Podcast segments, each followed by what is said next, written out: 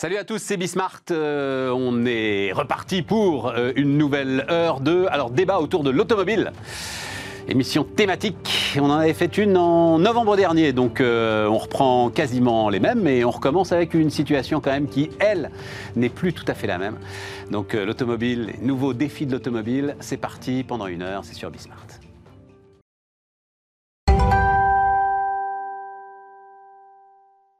Donc, euh, on prend les mêmes, pas tout à fait. Euh, Éric Saint-Frison, salut euh, Éric, consultant automobile. Catherine Leroy, salut Catherine, le journal de l'auto. Et il fallait la sommité euh, du secteur. François Roudier.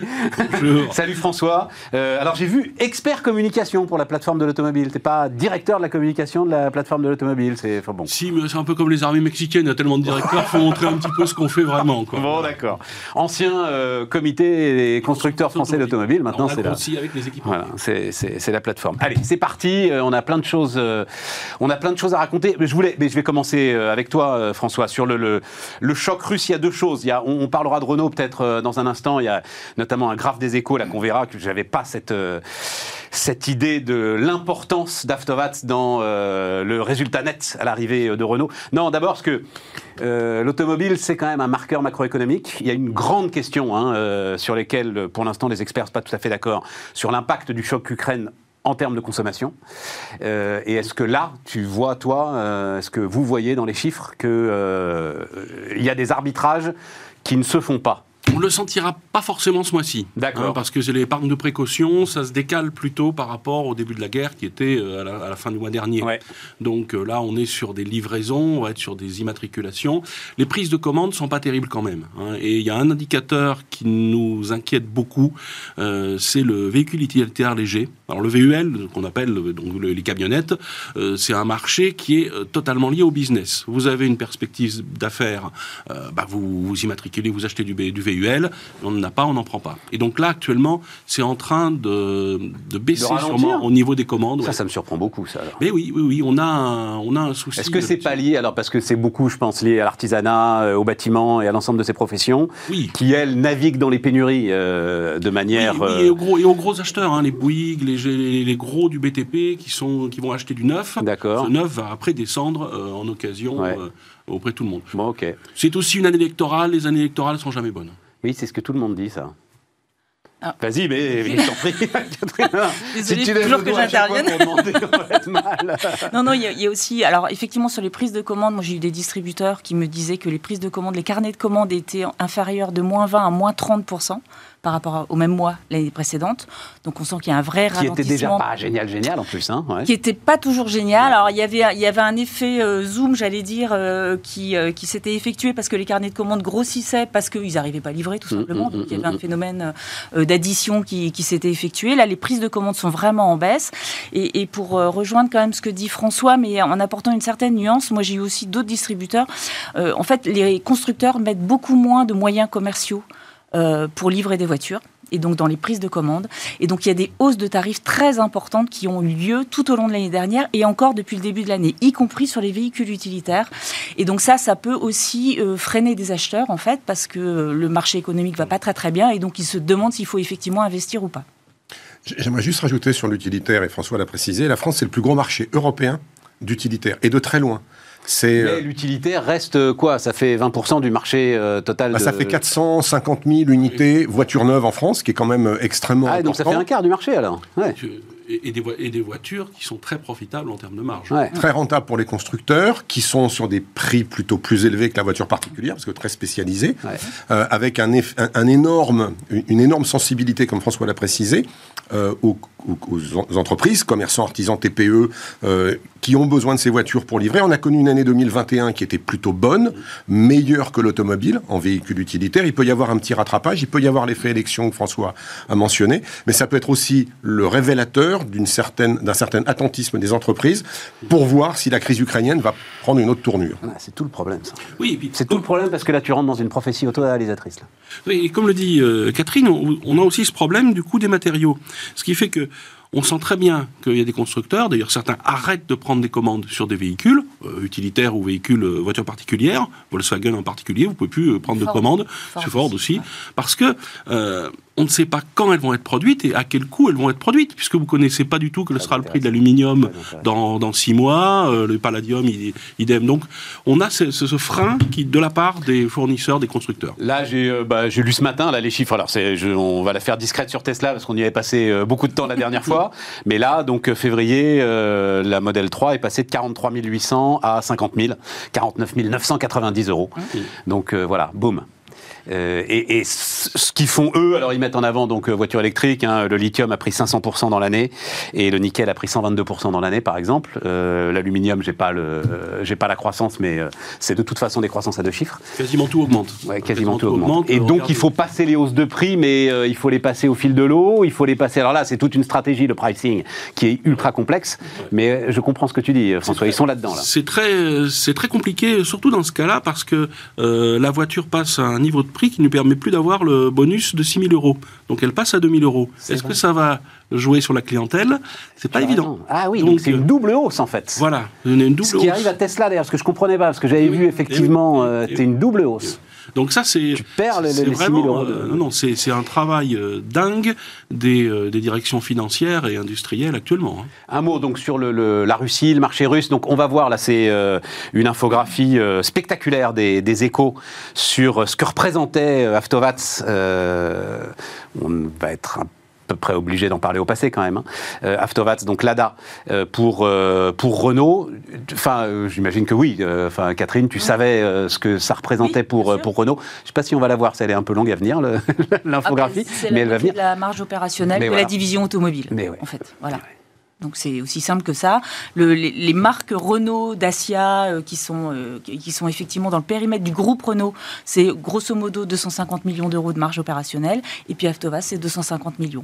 L'essentiel de la marge opérationnelle du groupe Renault, c'est quand même RCI. Hein. c'est la, pipite, la pépite du constructeur. Donc ça, c'est la banque, hein, euh, RCI. C'est hein. la banque, c'est les finances. C'est les finances. Donc, mais c'est effectivement très dangereux. Qu'est-ce qui explique une telle efficacité euh, Moi, je me souviens, je crois que c'est toi qui m'avais raconté ça, ou c'est peut-être puisque j'avais la chance de discuter avec lui, euh, Carlos Ghosn, quand ils ont repris le truc.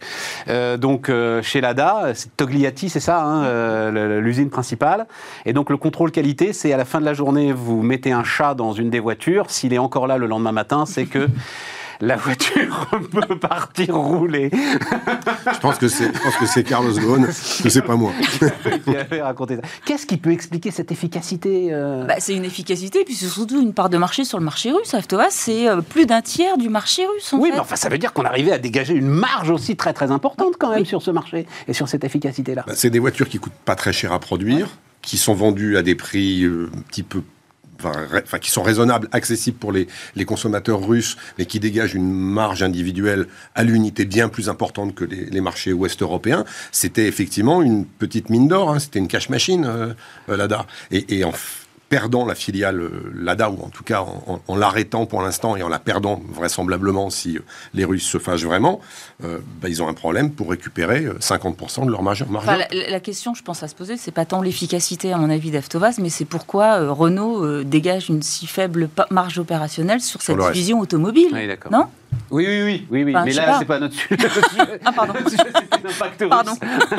Et derrière, le, alors euh, François, évidemment, je respecte, euh, hein, tu étais, si tu es dans une position un peu compliquée pour parler d'un constructeur, aucun problème, euh, je respecte ça. Mais le, le hum, enfin, comment est-ce que vous voyez les choses justement sur la perspective? Tu dis si les Russes se fâchent, ce qu'on entend en fait, c'est plus les consommateurs quoi, qui mettent la pression aujourd'hui sur les marques occidentales pour qu'elles s'en aillent.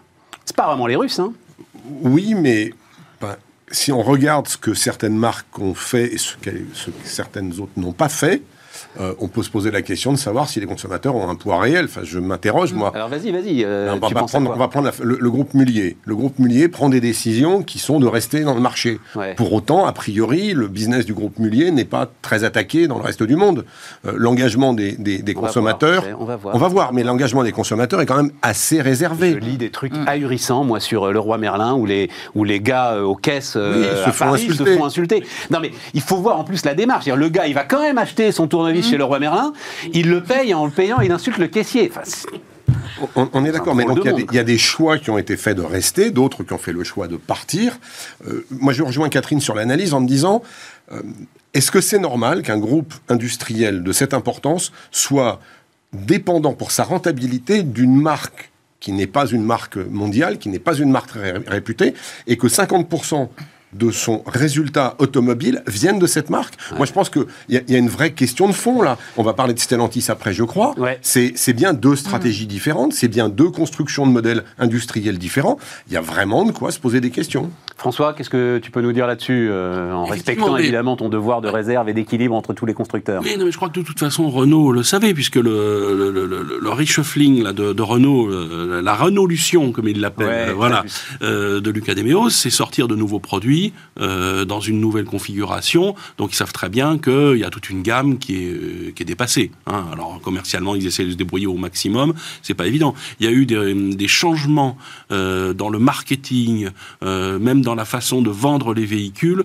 qui sont énormes. Donc il y a vraiment quelque chose qui se passe chez Renault. Donc ils vont pas en avoir les fruits tout de suite sur ce marché européen. Mais si on parle de la Russie, chez oui, chez c'est énorme, hein, parce que ça a été un investissement financier et humain considérable. considérable. Vous avez des gens euh, qui se sont impliqués là-dedans. Je pense à Nicolas Mort, qui était l'homme qui a redressé l'usine, qui est le grand patron maintenant de tout ce qui est Est, Europe et tout.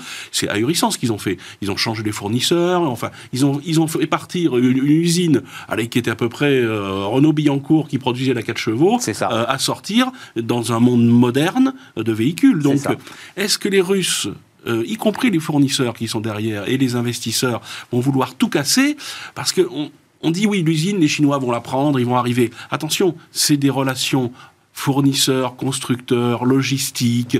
Euh, les voitures sont fabriquées là-bas. Hein, elles ont certes quelques équipements qui viennent euh, d'Europe de, de l'Ouest, mais elles sont quand même essentiellement fabriquées là-bas. Donc il y a quand même un mécano qui est pas facile à reprendre. Moi, je ne serais pas aussi euh, pessimiste que ça. Et d'une manière plus large, ce pari qui a été fait, parce que alors encore, pardon, je, cite Carlos Ghosn, mais pari qu'il avait fait et qu'il expliquait sur des populations, donc il parlait de la Russie, de la Turquie, du Brésil, euh, de, de, de, de, populations qu'on pouvait encore qualifier d'émergentes, de classe moyenne qui allait s'enrichir, et il disait de euh, moi, euh, en Europe occidentale aujourd'hui, euh, le concurrent de l'automobile, c'est l'iPad en fait, et les jeunes rêvent plus d'automobile. Là-bas, ils achètent encore de l'automobile avec des étoiles dans les yeux. Voilà, c'est comme ça qu'il décrivait les choses. Ce pari-là, c'est un pari perdu, c'est un pari. C'est un pari un peu daté. Ouais, ça un petit peu daté parce que je crois qu'on on voit qu'il y a toujours une appétence euh, à l'automobile, mais qui est très liée aussi dans, euh, dans, dans, des pays à la part de la population jeune. Alors la Turquie, l'Indonésie, oui, vous avez des jeunes. Je me souviens de mes, collègues indonésiens qui nous disaient, nous, il faut que les gamins aient une voiture, sinon ils prennent un fusil, il faut une révolution. Bon, c'est des problèmes qu'on n'a pas forcément chez nous. Et la Russie est une population plus vieillissante. Ça fera un très, très bel argument d'ailleurs. Je vais communiquer là-dessus. Voilà. voilà. Donc on est, on est dans, des, dans des schémas de pays émergents un petit peu différent un petit peu différent. Et euh, ce qui se passe actuellement euh, en Europe, avec l'augmentation du nombre de véhicules par ménage suite au Covid, hein, le, Covid, c'est la défaite du transport en commun et la victoire du transport euh, personnel, voiture, deux roues motorisées, vélo. Donc vous avez eu cet achat de véhicules d'occasion qui a siphonné le marché de l'occasion l'année dernière parce que les ménages maintenant ont 4, 5, 6 voitures. Donc ça, c'était pas prévu.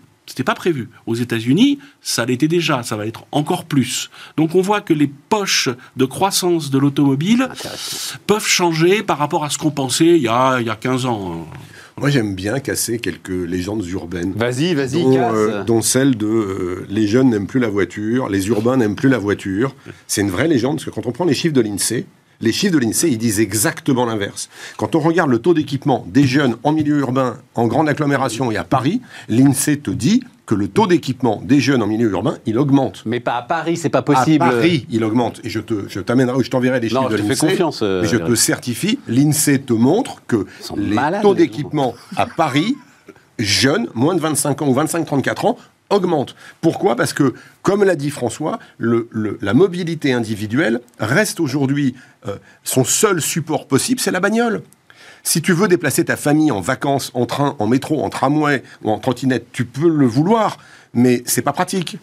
Enfin, Donc, à 25 ans, t'as pas encore. Enfin bon, bref. Donc pour revenir, à la Russie deux secondes et à, et et non, non, c'est très intéressant. quand tu regardes le taux d'équipement en Russie euh, pour 1000 habitants, je crois qu'ils doivent être à 100. 100 150. 150 voitures pour, euh, pour 1000 habitants. Nous sommes à 500. Les Américains sont à 850. Alors, ils n'arriveront jamais à ce niveau-là. Mais la marge de progression pour une marque. C'était ce pari-là. C'était ce pari-là. C'était un bon pari. Tu dois avoir le même chiffre au Brésil. Euh, absolument. En Chine, on doit être à 200. En Inde, on est à 25. Donc il y a un nombre de marchés absolument incroyables qui peuvent encore absorber des taux de croissance phénoménaux dans l'automobile. Et le marché russe en faisait partie. Avec un volume. Sauf que maintenant, il faut coupler le risque géopolitique. Ben, il faut réfléchir. Et la problématique de la Russie, c'est que Poutine, euh, c'est son bébé hein, quand même, Avtovaz, en fait.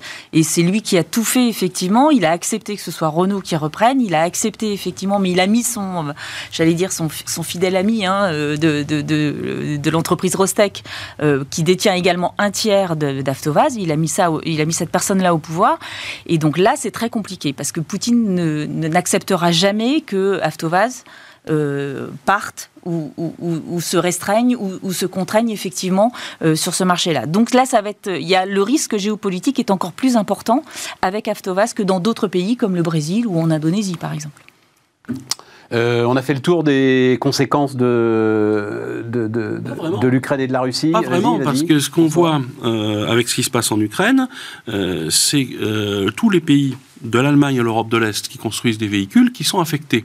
Affectés parce que. J'ai découvert qu'ils étaient les rois du câblage automobile. Ah, ils étaient les rois du câblage automobile. Voilà, exactement. Donc ils faisaient le câblage électrique, il n'y a plus de câbles qui arrivent. Il y en a un petit peu, mais euh, beaucoup moins. ça, c'est enfin, un peu anecdotique, ça. Mais non, mais non parce qu'on ne peut pas sortir une voiture s'il n'y a pas les câbles électriques. Oui, sauf que je pense que la réaffectation de la production est beaucoup plus simple que dans le cas de semi-conducteurs. Bah, voilà, on est d'accord. Et, là, déjà au Maroc, on voit qu'effectivement, les, euh, les constructeurs euh, qui sont les plus frappés, hein, donc les constructeurs allemands, sont en train de mettre en place des chaînes de production pour des pour des faisceaux de câblage. Et donc, alors il va y avoir un petit délai, on est bien d'accord, hein, il n'y a pas de problème, mais ça va plus vite se résoudre en tout cas que la crise des semi-conducteurs, ça c'est certain. C'est à ce moment-là que tu voulais parler du, du carburant ou pas? Ah oui, si tu veux, oui, oui, non, mais euh, comme le temps tourne très vite, je. Non, parce que dans les impacts, pardon François, dans, les, dans les impacts de la crise russo-ukrainienne, il y a la problématique du gasoil, le gasoil qui est euh, de, de, très bonne qualité, en tout cas produit en grande quantité à partir de pétrole russe. Hein. Je rappelle que les Russes sont les plus gros exportateurs de pétrole au monde, ou les deuxièmes. Hein, Deuxième, c'est les Américains aujourd'hui. Euh, donc c'est euh, extrêmement important de produire du carburant à base de pétrole russe. Euh, il se trouve que ce pétrole est en plus très euh, productif en termes de, de, de gasoil, et qu'il y a des pays, dont l'Angleterre plus que nous même, qui sont terriblement dépendants du pétrole russe pour produire du gasoil. Donc il n'est pas impossible, c'est pas encore certain, mais il n'est pas impossible que si la crise dure, nous soyons obligés à un moment de restreindre d'une façon ou d'une autre, avec des coupons, je sais pas quoi, la consommation de gasoil en France. C'est surtout une manière de rappeler, je dois dire que j'avais pas le chiffre en tête, mais vous, vous l'avez tous évidemment, que tu as encore trois quarts du parc qui roule au diesel. Oui. moi j'avais 55% moi du parc, j'ai vérifié avec les derniers chiffres. C'est trois quarts des transports. Des transports, d'accord. C'est trois quarts des transports qui a besoin du diesel. Parce que c'est 100% du transport routier. Ouais, voilà, exactement. Mais c'est encore 75% de la consommation de carburant. C'est-à-dire qu'on consomme 3 litres de gasoil pour un litre d'essence alors qu'on est à 28% euh, à l'échelle mondiale. Mais bon, ça, on sait qu'il y a eu une. On sait d'où ça vient. Voilà, on sait d'où ça vient. On sait d'où ça vient. On sait qu'il y, a eu une politique des une, une, inquiétude d'approvisionnement. Total dit non. Hein. Euh, Marjorie dit non. Il n'y a pas d'inquiétude d'approvisionnement. Marjorie dit qu'il pas Marjorie, parce que Marjorie. Euh, Pardon. non, non, vous quitté avec la Russie, justement. Mais, mais Pouyanné dit qu'il peut basculer la production de gasoil sur le pétrole saoudien. Mm. Ce qui est sans doute vrai, mais ça ne se fait pas non plus en, en claquant des doigts. Mais euh, les effets sont, délirants. Vous voyez, on découvre aussi qu'on euh, avait énormément de travailleurs ukrainiens dans les usines d'Europe de l'Est. Et les gars sont partis avec un fusil se battre.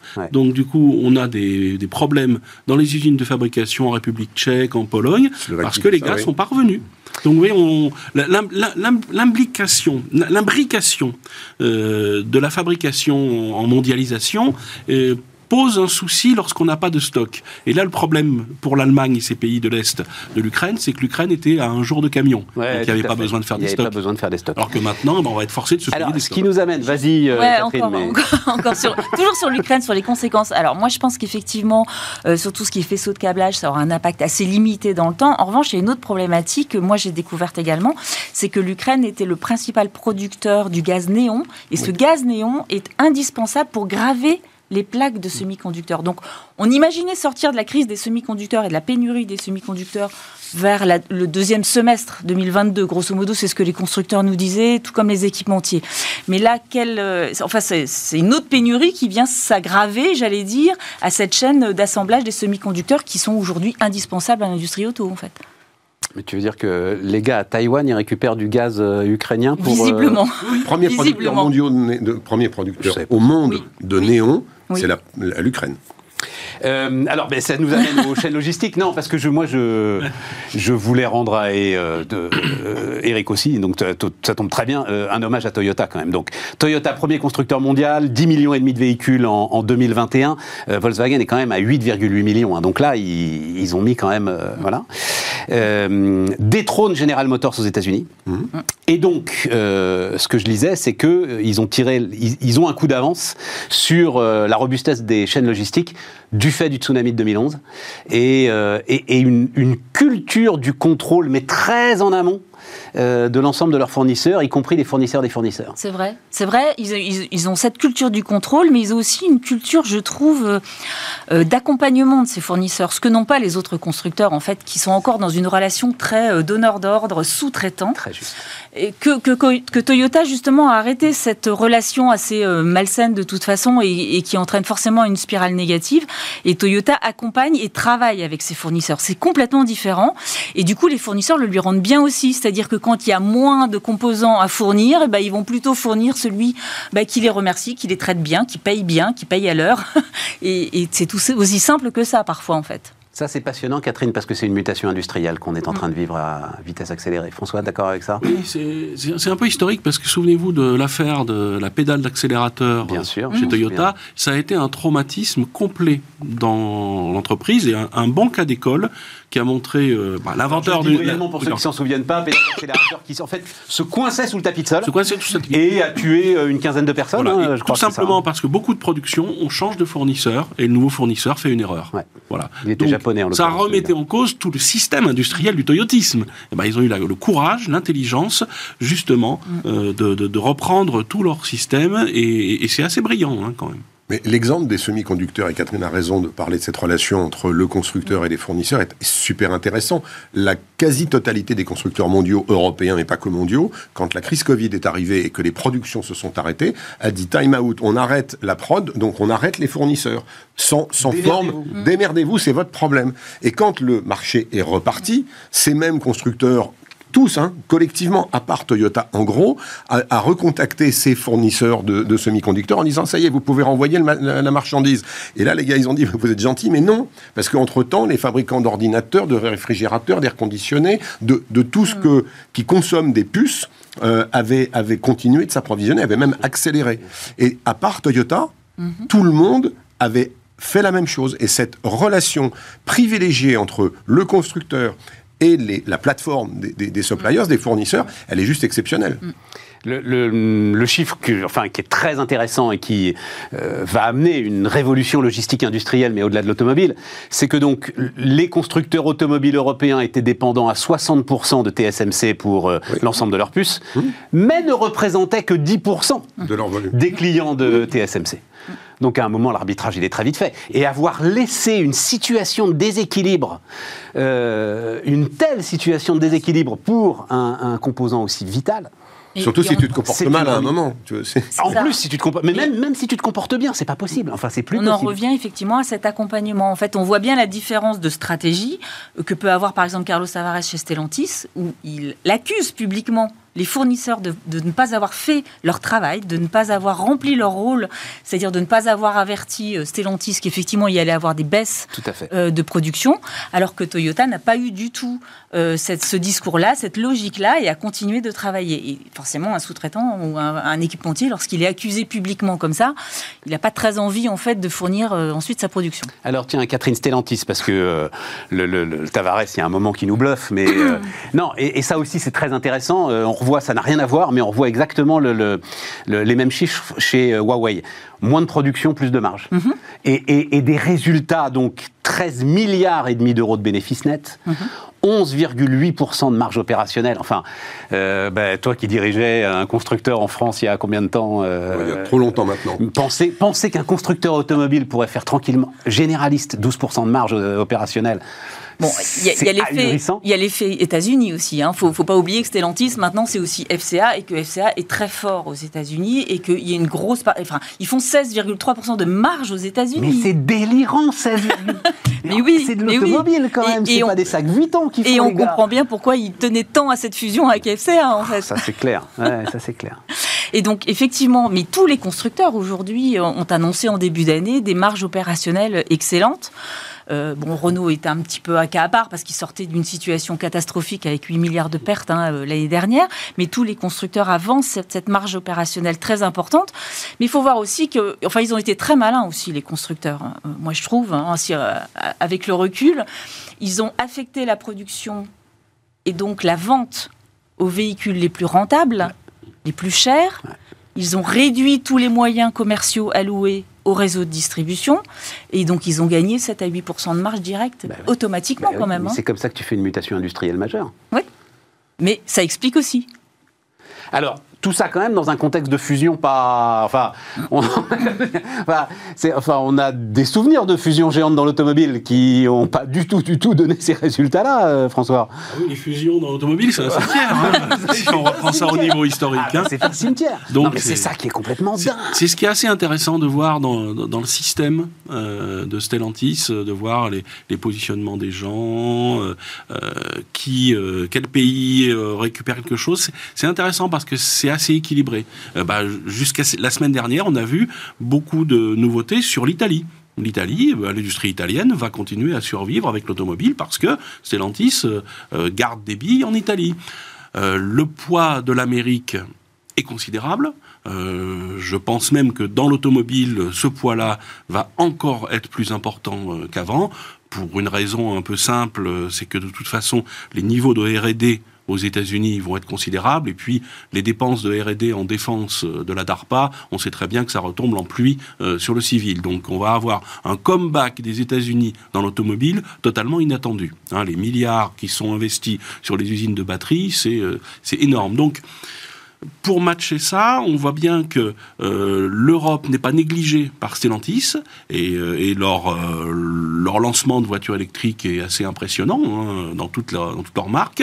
D'ailleurs, on voit qu'ils gardent aussi des marques à connotation importante pour des Européens, donc on ne sacrifie pas les, ces marques-là parce que l'automobile neuve reste un plaisir pour des gens qui l'achètent. Et puis à côté de ça, il y a du travail à faire. Dit, la seule fois où j'ai pu discuter un petit peu avec lui, euh, le rôle des États reste central dans l'industrie automobile et on doit continuer à s'appuyer sur les États. On a tout à gagner quand on est un grand constructeur généraliste à continuer à s'appuyer sur les États. Oui, tout à fait. Et donc, on peut, il n'est pas question d'insulter l'Italie, surtout une marque comme Fiat. Quoi. Pas question, pas question, pas question. Non, et, et, le, le savoir-faire euh, de, de, de, Maserati dans le luxe, euh, Ferrari et no comment, est extrêmement important euh, pour un groupe généraliste qui était PSA. Hein, donc, on voit très bien qu'on on a un, un travail euh, très fort actuellement. On voit même d'ailleurs que c'est intéressant parce que dans les dernières annonces potentielles, ça n'a pas été validé, mais on voit que euh, le, successeur de l'Opel Insignia et euh, le successeur d'une DS haut de gamme bah, seront à peu près sur la même plateforme et sûrement fait par les mêmes équipes. C'est très économie d'échelle, quoi. économie d'échelle, partage de plateforme. de la performance est bien là, il n'y a pas de problème. Et, donc il va chercher. C'est comme ça qu'il se définit lui-même. Hein, non, puis la voiture électrique permet aussi l'électrification l'électrification de l'automobile permet des partages de plateformes encore plus simples et plus rapides, ce qui n'était pas forcément le cas des plateformes thermiques. Donc euh, il y, a un moment favorable à ce, partage. Je, reprendrai le, point de, François tout à l'heure sur euh, ben, la, complémentarité Europe, États-Unis, Amérique du Sud aussi, parce qu'il y, a en fait il y a le double continent, hein, Amérique du Nord, Amérique du Sud. Euh, il y a l'Europe. Il, manque une seule brique pour l'instant au schéma pour fonctionner, c'est l'Asie, hein, et, la Chine en particulier. Mais si Carlos Tavares réussit un jour à, amener une des marques, ou en tout cas un des pôles du groupe en Chine à devenir une marque dominante sur le marché chinois, alors on peut rêver d'un futur extraordinairement brillant, mmh. pour la première fois, pour un groupe d'origine française. Ce qui est, on entend des fois euh, les managers du CAC 40, ah, trop payés, ah, ils servent à rien. Il prend quand même un truc qui était ruiné. Hein.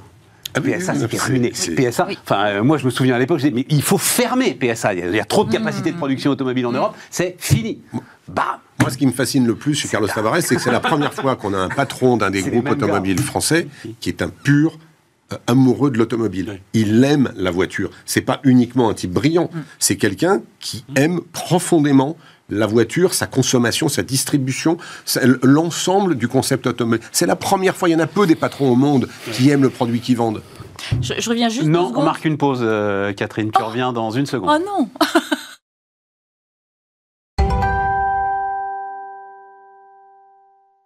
Donc, Catherine, Donc je reviens juste sur ce que tu disais concernant le, taux d'utilisation des usines. Et il y a un aspect dont on n'a pas parlé qui est quand même essentiel dans les résultats des constructeurs français euh, qui ont été annoncés en début d'année, c'est le chômage partiel. Parce que le taux d'utilisation des usines, en fait, il, est, il a été de 60%, grosso modo, ce qui est catastrophique. Euh, on, apprend tous qu'en dessous de 70%, on commence à perdre de l'argent, en fait.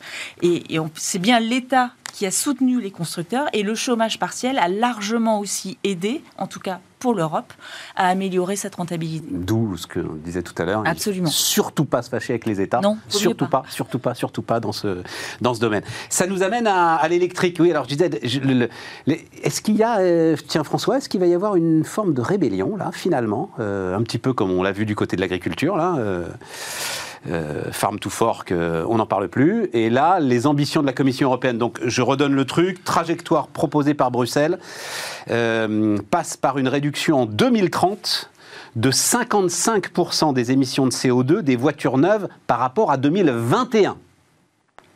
Puis zéro émission totale en 2035. Est-ce que ce qui semblait être une trajectoire tracée d'avance va finalement s'avérer plus complexe Nous, ce qu'on dit à la, plateforme automobile, c'est que oui, on a l'objectif, mais conservons ça comme un objectif.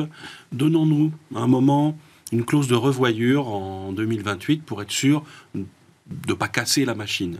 Euh, le problème n'est pas que constructeur automobile, euh, il est aussi distribution d'électricité et production d'électricité. C'est ça le problème du véhicule électrique. Les véhicules électriques que vous voyez sortir, que ce soit les Français ou... ils sont chargés en, or creuse les véhicules. C'est pas un faux sujet, ça, euh, production d'électricité? Non, mais c'est déjà apporter une borne euh, de recharge là où Ah oui, d'accord, l'équipement. Voilà, l'équipement. Et puis oui, effectivement, le réseau doit tenir. Hein. Et, pour l'instant, on est vraiment dans un état assez critique au niveau européen. Hein. Notre organisation européenne, la CEA, a sorti un rapport qui montre bien qu'il y a des inégalités énormes entre les pays, et euh, même dans nos pays, euh, des, pays grands géographiquement comme la France, euh, bon, bah, c'est un vrai problème. C'est hein. ça. Et donc, ton inquiétude, c'est nous forcer, parce que ça revient là, à acheter une voiture qu'on ne pourra pas utiliser parce qu'on on n'aura pas les bornes au, bon, et bon endroit. Et, donc, et des voitures qui restent très chères. Et alors, on va y aller ça, ça après sur les voitures. C'est un vrai souci, tout à fait. même social. Tout à fait. Tout à fait. Non, vas-y. Non, non, je t'en Non, non, juste sur la technologie euh, en général. C'est-à-dire que les décisions qui sont prises aujourd'hui, qui sont imposées euh, un peu à la hussarde, ah euh, elles, vont avoir, elles vont avoir des conséquences, à mon avis, bien pires que la guerre russo-ukrainienne. C'est-à-dire que c'est, on va annihiler tout un pan de l'industrie européenne, pas que française, hein. la fonderie, euh, le travail des métaux, qui c'est ça, mon vieux, c'est. D'accord. Maintenant, attends, Il n'y a plus de maréchal Ferrand, quoi. Il n'y a plus de maréchal Ferrand, mais j'attends de voir euh, nos chars, par exemple, fonctionner avec des batteries qu'on alimentera ou avec un fil dans une forêt quelque part en Europe centrale, si un jour on doit se, se remettre sur la figure avec, euh, avec des gens dans la région. Tu ne pourras pas faire marcher tout ce qui roule sur la Terre, l'électricité. Euh, et il y a des pays. Et pour le char d'assaut. Euh, mm, d'accord, mais, mais si tu n'as plus d'industrie de fonderie, si tu n'as plus de gens qui savent faire des moteurs, des pistons, des ah, bielles, des soupapes, comment tu vas faire pour équiper tout un pan de ton industrie qui a besoin de cette technologie? C'est pas possible. comment tu vas faire demain pour exporter des voitures que tu auras produites éventuellement en Europe vers des pays qui ne sauront pas fonctionner à l'électricité? L'Afrique, une bonne partie de l'Asie ne fonctionne pas à l'électrique. Donc comment vont faire ces gens-là? Ils vont aller se sourcer là où il y aura des voitures thermiques produites. Elles seront produites où? En Chine, parce que les Chinois sont les rois de la production de la voiture électrique aujourd'hui et vont rester, enfin vont devenir les rois de la production de la voiture euh, thermique. Donc on, joue là où une partie perdant, perdant. Et ça, c'est pas possible. Donc, comme le, le dit la PFA, laissons aux constructeurs le choix des technologies en leur disant on veut que vous atteigniez un objectif de X à telle date, démerdez-vous, bah, si tu débrouillez-vous. Tu leur donnes pas le choix de la technologie. Puisque le truc, c'est 0 2035. Donc là, tu laisses pas de choix. Là. les, constructeurs sont prêts. moi, je, je suis d'accord avec vous, il n'y a pas de problème. Je pense que c'est plié. Je pense que de toute façon, euh, la Commission va imposer la fin des moteurs thermiques en 2035. Et on avait un espoir avec le gouvernement allemand et notamment le ministre euh, de l'Environnement qui effectivement avait dit oui, ok, pour laisser encore un petit peu de marge de manœuvre pour les véhicules thermiques à condition qu'on utilise des carburants de synthèse.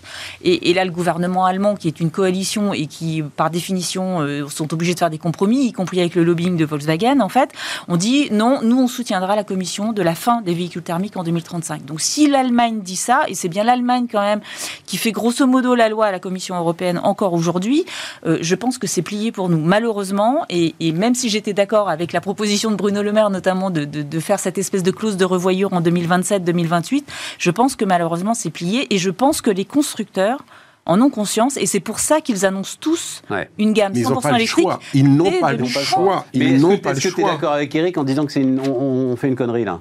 Bah, on fait une connerie parce qu'effectivement, on va se couper de toute la possibilité de vendre ailleurs parce que cette, cette obligation ne s'imposera qu'en Europe. Et pas dans le reste du monde. on est, est totalement idiot. Après, il y, a des, il y a des marques effectivement qui font d'autres choix. Euh, enfin, Lucas Demeo, pendant la présentation de son plan, disait très clairement nous, on va tout faire pour qu'effectivement, en 2030, la gamme 100% électrique, mais on se garde un plan B, notamment avec Dacia, avec des moteurs thermiques. Toyota va également lancer une nouvelle plateforme sur des, avec des moteurs thermiques. Donc, il y a aussi. Mais forcément, elle devrait être en dehors de l'Europe. C'est, forcément, forcément. Forcément. Ils ne pourront pas vendre en Europe. la ils se gardent cette va tuer l'industrie automobile européenne. Enfin, faut appeler un chat un chat. Et les voitures qui seront assemblées en Europe le seront avec des modules euh, fabriqués en Chine en partie ou en totalité. Enfin, on va assembler des pièces de puzzle comme on le fait avec des tas d'autres choses, mais on sera un acteur mineur secondaire, alors que l'Europe est, avec les États-Unis, la racine de l'automobile au monde. Enfin, moi, ça me traumatise. Hein. Ça me traumatise. C'est quoi on va... Euh, non, non, parce que ça me fait penser à ce qui se joue en ce moment autour de la taxe carbone, puisque la taxe carbone, pour l'instant, hein, ne s'applique pas à des produits finis, mmh. euh, puisque on nous dit qu'il est très compliqué de la calculer pour des produits finis, donc c'est des intrants. J'ai raconté déjà ici le, sujet des barres d'aluminium. Donc on va même pas les assembler en fait euh, en Europe les voitures, parce que tout sera taxé de taxe carbone, donc on va les assembler ailleurs en fait. C'est vraisemblable. Et les, et les risques. C'est chaud quand même comme histoire. Hein. Bah, c'est chaud et puis ça, c'est un autre impact dont on a, dont, on a parlé tout à l'heure rapidement. Mais... Sur les matières premières, tu veux dire bah oui, Sur le lithium, sur. Euh, oui, et puis on, va devenir un peu plus dépendant encore. Ça me rappelle l'histoire du Doliprane. Au moment du début de la crise Covid, on a tous réalisé qu'on achetait des tas de trucs euh, ailleurs dans le monde. Euh, pourquoi personne ne le sait, mais c'est comme ça. Mais on va faire la même chose avec l'automobile. Et si c'est pas la voiture elle-même, on va aller acheter en Chine, les, en Chine ou ailleurs en, Asie hein, ou dans le monde, les composants qui nous permettront de nous déplacer. donc demain, on sera dépendant, lors d'une crise quelconque qui impactera la logistique, de ce que ces zones géographiques voudront bien nous donner ou pourront nous donner. Ça va être intéressant. Donc il faudrait commencer par le commencement, euh, commencer par créer en Europe les filières euh, de construction et de fabrication de ces composants, et ensuite euh, passer effectivement C'est ce qu'il aurait fallu faire. Et je rejoins ce que dit François aussi sur la, logistique d'approvisionnement en électricité. Moi, tant qu'on n'aura pas apporté la preuve qu'on est capable d'alimenter une voiture électrique en Europe, n'importe où, pour n'importe qui, ben on ne répond pas à la question de comment, moi, citoyen, je fais pour me déplacer d'un point A à un point B en, en mettant du carburant dans ma voiture. Carburant électrique. François, un truc à ajouter là-dessus? Oui, on le voit par exemple sur ce qui est en train de se faire dans les gigafactories euh, de batteries en Europe. Euh, c'est très intégré. Hein. C'est-à-dire qu'on voit très bien euh, que derrière, derrière la gigafactory et la batterie qui va sortir, il y a tout le réseau des fournisseurs qui se rapproche le plus possible de, de, cette usine. Donc on n'est plus dans un schéma, je dirais, d'il y a 20 ans, où on lançait un modèle et on allait chercher au bout du monde telle chose, telle chose. Donc on voit déjà qu'il y a un petit changement sur ce, point-là. Je, rejoins François sur ce point-là, parce que la, Commission européenne, et je pense que honnêtement la présidence française euh, de l'Union, du Conseil de l'Union européenne est assez intéressante aujourd'hui, parce que la France pousse énormément à, prendre en compte justement toute cette chaîne et, et toute cette filière. Et dans le règlement batterie, qui est en, cours de discussion actuellement à la Commission européenne. Ils sont en train d'ajuster et de ne plus réfléchir uniquement avec la taxe carbone aux frontières, en fait, et de prendre toute la chaîne et les émissions, y compris le travail, hein, j'allais dire dans les mines, en fait, tout simplement, hein, les mines de lithium, et on sait bien que comment ça peut être produit, en fait, le, lithium, le nickel, comment et le cobalt peuvent être produits dans certaines mines. Ils sont en train de prendre en compte tout le respect environnemental et le respect du travail également à l'intérieur de ça. Donc, on, je suis pas aussi pessimiste. Je pense qu'il y a des choses qui avancent quand même, il y a des choses qui bougent, et je pense que le rôle de la France euh, pendant ces, euh, enfin, il reste quatre mois, mais je pense que la rôle, le rôle de la France est assez crucial à ce niveau-là. Catherine, tu nous as dit que c'est les Allemands qui décidaient. Oui, mais bah. pas pour, pour, la fin du moteur euh, thermique. Mais là, sur le, sur, là on, est, on parle bien de voitures électriques et on parle bien de production de batteries et on parle bien de, de ce qui existe aujourd'hui en France Je me aussi. permets de te rappeler que la France n'a pas tenu ses engagements en termes d'équipement de bornes sur le réseau national. Elle a pris plus d'un an et demi de retard et on ne tiendra pas les engagements de fin 2022 non plus euh, alors, euh, anecdotique au regard de. Enfin, quoique non, enfin, si, quand même un peu, mais euh, de ces enjeux que vous venez de décrire. Le système de leasing, là, euh, proposé par Macron, vous en pensez quoi? Euh, alors François, devoir de réserve. moi, je peux, moi, je peux, dire pourquoi il arrive.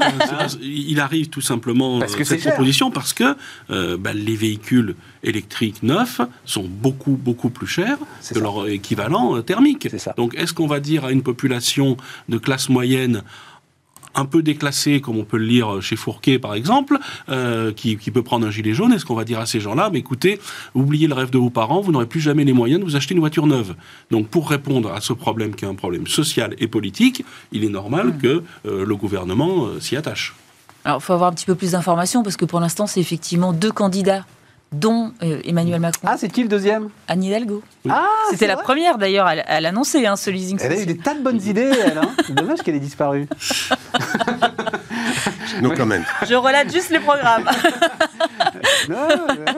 mais, ah, mais, effectivement, mais on n'a pas vraiment d'informations en fait. Et, les banques, parce que c'est, enfin, c'est pas l'État qui va faire le leasing euh, social. Hein, bah, d'accord. On va demander aux spécialistes du leasing après. Ils, vont quand même, euh, ils, vont garantir. Il faut quand même qu'il y ait une garantie de l'État quelque part, parce que les mmh. établissements financiers vont pas dire, ok, euh, bah, votre voiture, vous la paierez que 100 euros par mois et puis c'est tout. Le reste, c'est pas grave, c'est pour nous. Ah bah oui, bien on sûr. est bien d'accord. de l'État, bah, bien oui, sûr, évidemment. Mais on ne sait pas exactement le mécanisme. La question est, est-ce que ce sera une garantie ou est-ce qu'il sera même propriétaire de, de la voiture voilà. Pour, pour l'instant, il manque quand même pas mal d'informations. Il vaut mieux qu'il soit une garantie quand même. Hein. c'est ça, exactement. Mais effectivement, si on, si on se dit, euh, alors après, euh, tout dépend à quel ménage on s'adresse. Emmanuel Macron, il y avait des premières informations qui filtraient, disons que ce seraient euh, les jeunes qui seraient concernés, certaines sous conditions de ressources. Sous conditions dans de ressources. sa conférence de presse, il a dit sous conditions voilà. de ressources. Alors, il faut voir le niveau de ressources, effectivement, mais bon, 100 euros par mois pour quelqu'un. Sous conditions de ressources et d'éloignement kilométrique du, du lieu de travail. L'idée étant que le tarif mensuel reste inférieur aux frais actuels de carburant plus entretien. Ça va être facile à gérer ça. Mm. Et euh, Mais enfin, c'est pas une pas une mauvaise idée quand même. Ah c'est une excellente idée, mais il y a, une question derrière qui est le qui paye. un truc qu'on a peu parlé, dont on a peu parlé entre, tu sais, 100% mm. ou mm. etc. C'est le, autour des PGE. Les Anglais ont une petite enveloppe de PGE qui était elle garantie à 100%. D'accord. Donc pas distribuée par les banques. 5 milliards de livres de fraude sur cette partie pas distribuée par les banques. ce, qui, ce qui montre qu'effectivement, passer quand même par le truchement d'un professionnel, même si tu garantis une grande partie de la valeur du truc, est quand même utile. Vas-y. On parle de euh, professionnel, et, Catherine en parlait, pour prêter de l'argent, il, y, y, a des gens dont c'est le métier, ça s'appelle des banques ou des, établissements financiers. Ils seront ravis de le faire, hein. je peux déjà te le dire, j'en ai parlé un bah, peu avec eux. Bah, je travaille un peu avec eux, oui. Ils, ils, seront ravis de le faire. La question qui se pose, c'est qui va payer? Euh, Est-ce que ça va être l'État Est-ce que ça va être le constructeur Est-ce que ça va être le distributeur Est-ce que ça va être le client? Mais il y a des intérêts à payer. L'argent coûte, recoute un peu plus cher aujourd'hui. Donc, euh, comment va-t-on monter un modèle de leasing d'accessibilité euh, qui soit accessible au final? C'est compliqué à faire, ça? C'est pas très bah, compliqué. Bah non, c'est une question de qui paye. Bah oui, bah tu répartis chacun à y gagner un peu aussi. Euh, bah, on rappelle que la Société Générale, en l'occurrence, une banque, est aujourd'hui le premier loueur européen. Oui. Bon, ah non, techniquement, Il y a moyen de discuter là. Techniquement, ça n'est pas difficile. RCI, RCI, dont on parlait tout à l'heure, a, toutes, les, toutes les capacités, le savoir-faire de, de, financer euh, une forme d'accessibilité à la voiture électrique. Mais qui paye? Est-ce que c'est le client, est-ce que c'est le distributeur, le constructeur, l'État? Personne ne sait. voilà, donc il y a, un, arbitrage qui n'a pas été fait. On annonce quelque chose et après débrouillez-vous avec. C'est sympa, mais c'est pas gagné. Ça, c'est le point numéro un. Le point numéro deux, c'est euh, ça va tellement vite l'augmentation du prix des voitures. Euh, ça va tellement vite. Je rappelle un chiffre. 2010, hein. le prix moyen d'une voiture neuve en France, 20 000 euros, pour faire euh, simple, un petit peu en dessous. Prix moyen d'une voiture neuve l'année dernière, 27 000 Oui, 27 000. 20 000, 27 000 en 11 ans. Et ça continue d'augmenter et ça accélère. Ah, ça va accélérer, là, donc, tout ce qu'on vient de dire. Donc, le leasing euh, d'accessibilité à la voiture électrique, oui, mais sur des voitures qui ont un prix moyen qui est de plus en plus élevé, avec des aides locales qui sont en baisse elles-mêmes.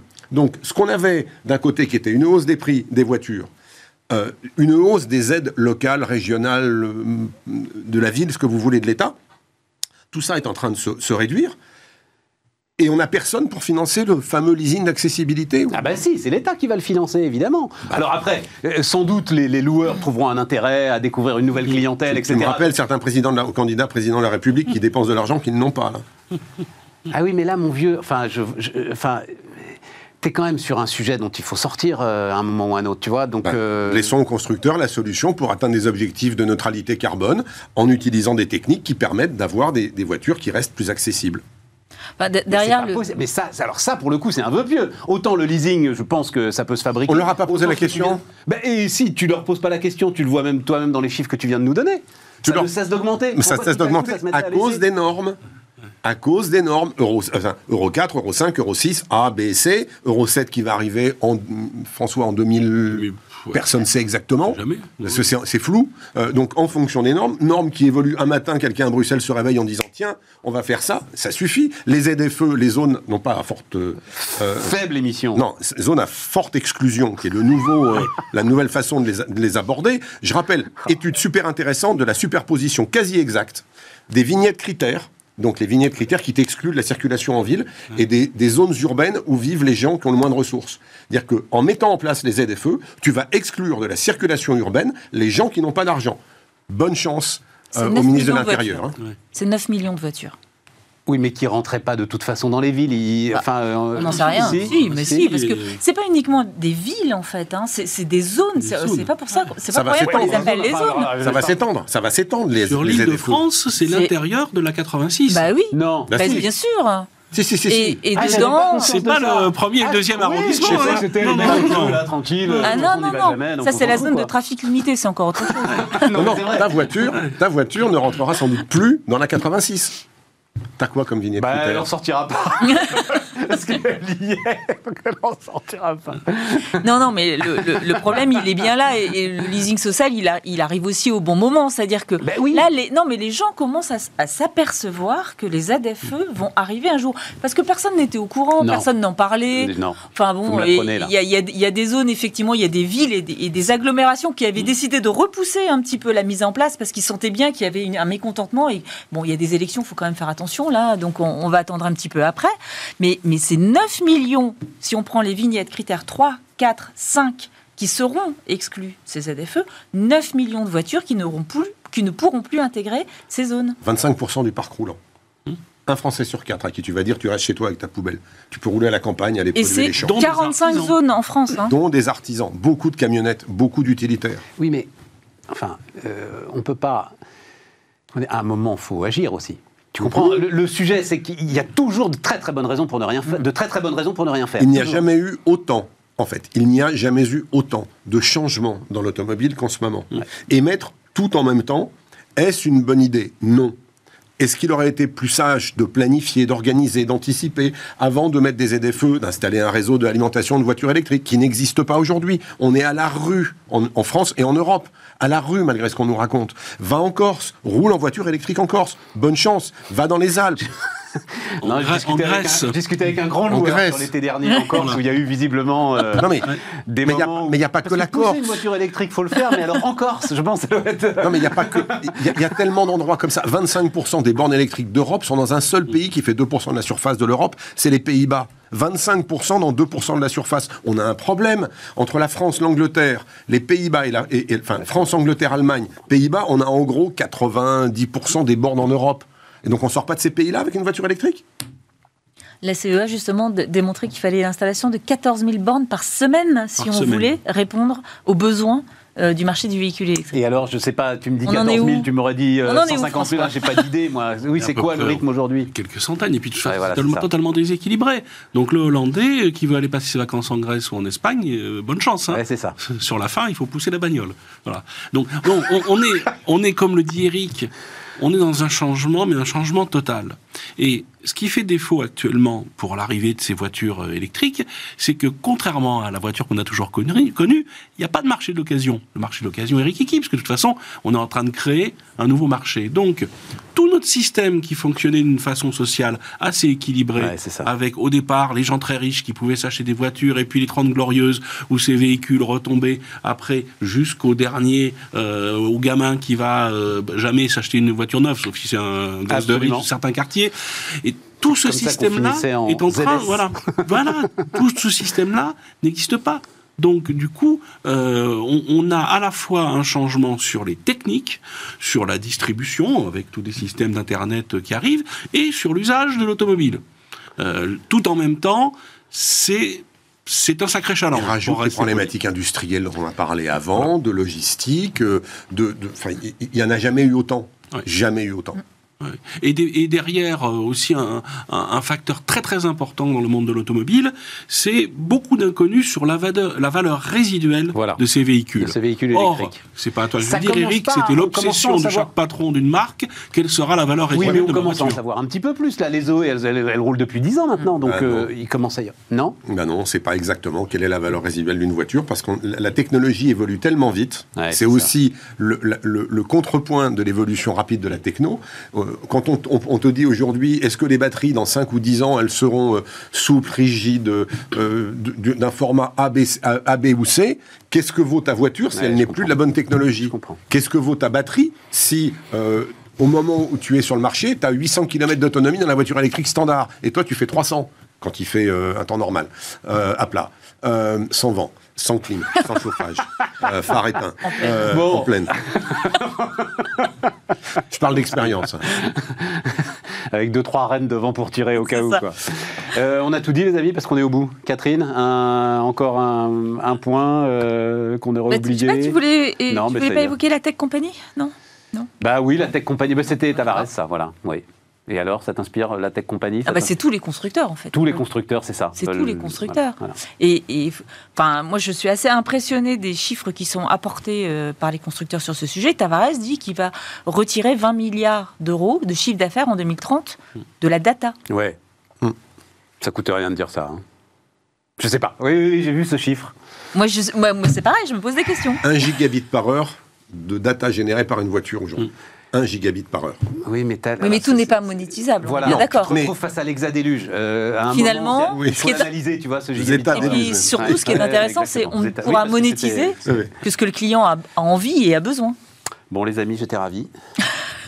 Merci euh, d'être venu nous voir. Et puis, bah, on se retrouve. Euh, on se retrouve dans quelques mois pour continuer à faire le point sur ce secteur absolument passionnant. à demain sur Bismart.